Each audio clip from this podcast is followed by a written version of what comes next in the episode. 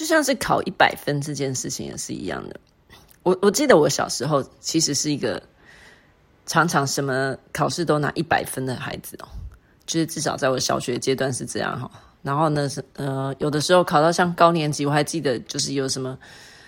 四科一百啊，五科一百，六科一百，八科一百这种事情出现。那那时候其实，在那样的一个呃氛围、时代氛围里面，其实。相对起来，当然自己是蛮有优越感的啦，就会觉得说，哎，我好像做什么事情都可以做得很好，做到顶级，啊，一百分这件事情，因为就当时的社会来讲，好像就是一个充满荣耀、充满骄傲的事情啊。可是我必须说，时代不同了哈，就是呃，我们这样一路走来啊，甚至到我后来就是大学毕业以后，然后我工作了几年。然后再出国去纽约的 NYU 求学，这个呃环境的改变哈，也让我的观念产生了彻底的改变哈。尤其是到了这个 NYU 这么好的学校里面的时候，呃，整个眼界打开了。那么像得到满分这种事情哈，其实它的呃意义就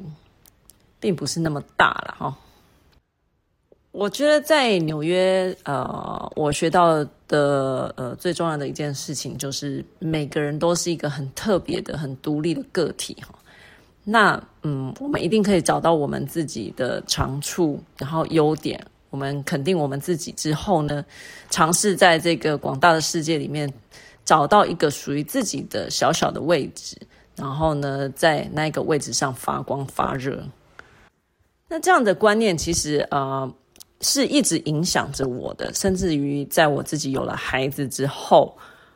呃，尤其是在上了小学之后，我特别小心啊，呃，小孩在这一块上面的想法哈，希望呃他们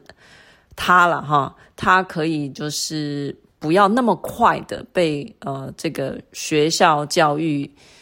下面哈，团体教育下面这个关于分数的这个定义哈。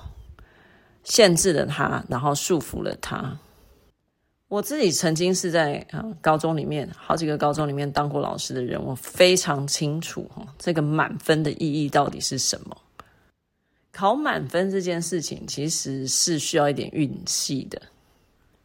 也就是说，他真的不该被当成是一个绝对的目标，或是唯一的目标。因为唯有当你摆脱了这个一百分的束缚之后，你才能看到其他的东西。那话说回来，在我自己带小孩的这这个时候，就是呃，我前面说到了，就是说，当我的小孩他考了一百分的时候，我会想要跟他讨论这个一百分的意义；还有当他考了第一名的时候，我会想要跟他讨论第一名的意义。我觉得这其实都是在。我在帮他铺一些后面的路。我我的感觉是说，我当然每个孩每个家长都会希望他们的孩子表现得很优秀。呃，我也不是说成绩好这件事情是一个过错或是什么，不是这样的，而是他不该被当成就是呃判断这个小孩到底有没有能力的唯一的一个标准。如果我们做家长的用成绩这件事情，甚至是在校成绩这件事情，来作为唯一判断我们的孩子，呃，他他的学习成果的时候，哈，我觉得其实你就失去了非常非常多其他的东西。于是，当我带着我的孩子开始自学之后，我发现了解脱了这个分数的束缚之后，我很快很敏感的就可以。感觉到他其他的呃这个学习的成果，呃，最后我必须要说，这个学习成果的这个影响力，我觉得到现在为止，我感觉那个是一种爆炸性的影响。我现在的想法是这样子哈，就是呢，学校的教育或者是呃，在以分数为主要评量方式的一个教育方式哈。有可能可以啊、培养出啊、某些呃在学术方面表现好像很优异的小孩，但是这只是一个表象而已。那既然我因为自学的这个契机而深切感受到了这一点，那我就改变了，呃，我这个陪伴小孩学习的方式，彻头彻尾的改变了。我现在的想法是，在育儿的这条路上，我的目标不是在培养出一个所谓世俗定义的成功的人。而是在育儿的路上呢，我想要陪伴我的孩子，让他拥有成长型的思维，还有特质，而这些思维和特质有可能带他走向他自己所定义的成功。当我带着孩子自学之后，我深深的发现，这个才是原来才是最重要的一个路径，也就是呢，抛弃。成绩，抛弃分数，抛弃一百分的迷思，名次的迷思，甚至是抛弃这个别人加给你的这些好看像好像是荣誉的东西，例如模范生这种头衔的这个迷思。哎，我有说过我的小孩就是在很妙的，在这个小一下学期。刚开学没多久就被老师提名为这个全校的模模范生嘛？诶，好像是是全校吗？好像是全县的模范生还是全市？让我想想，哦，后来是市长来颁奖，所以可能是全市。那我其实接到老师的这个提名的时候，我是非常的啼笑皆非的，因为呃，我不知道老师提名的基准是什么，也许是因为我的孩子表现得很平均，然后呢，另外他的人缘也不错。又或是其实呢，呃，我在上学期的时候，某方面我可能帮了老师一些忙，比如说去担任故事妈妈啦，啊，或者是热心的参与学校的活动之类的。我不知道这是一种加成作用还是月晕效应哈。总之呢，呃，那铁定代表老师对我家的小孩印象不错。模范生这个事情，就我的看法，就我当过一个老师的经验来看，是各方面都平均发展的。小孩，那你可能会被选为模范生，因为如果你老师身为老师，你你选择一个在单方面表现杰出的孩子，那么可能会有其他的家长会抗议这件事情。比如说啊、我们以前常常讲五育均衡才会当模范生嘛，所以即便你是在智育或者是其他体育啊、哦，或者是美育方面特别突出，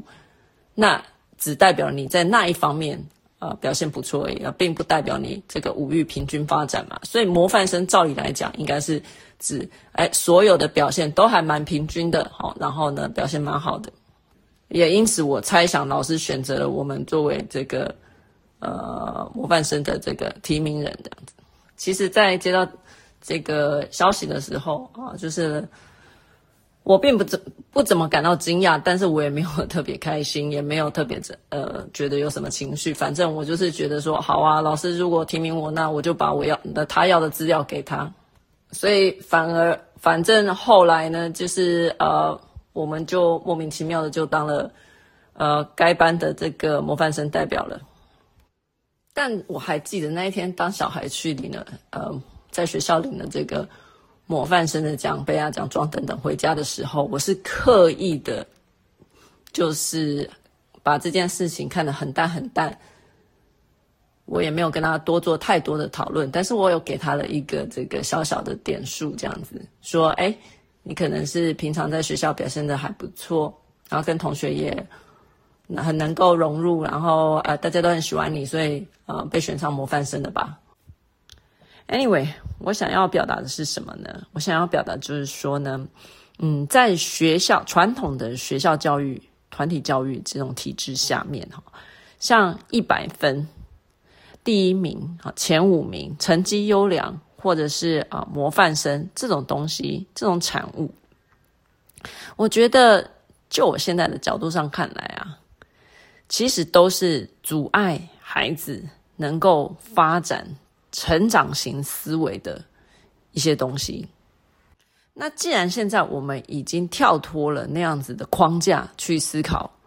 我终于可以带领着我的孩子，就是走向学习自由。我可以很专注的在陪伴他，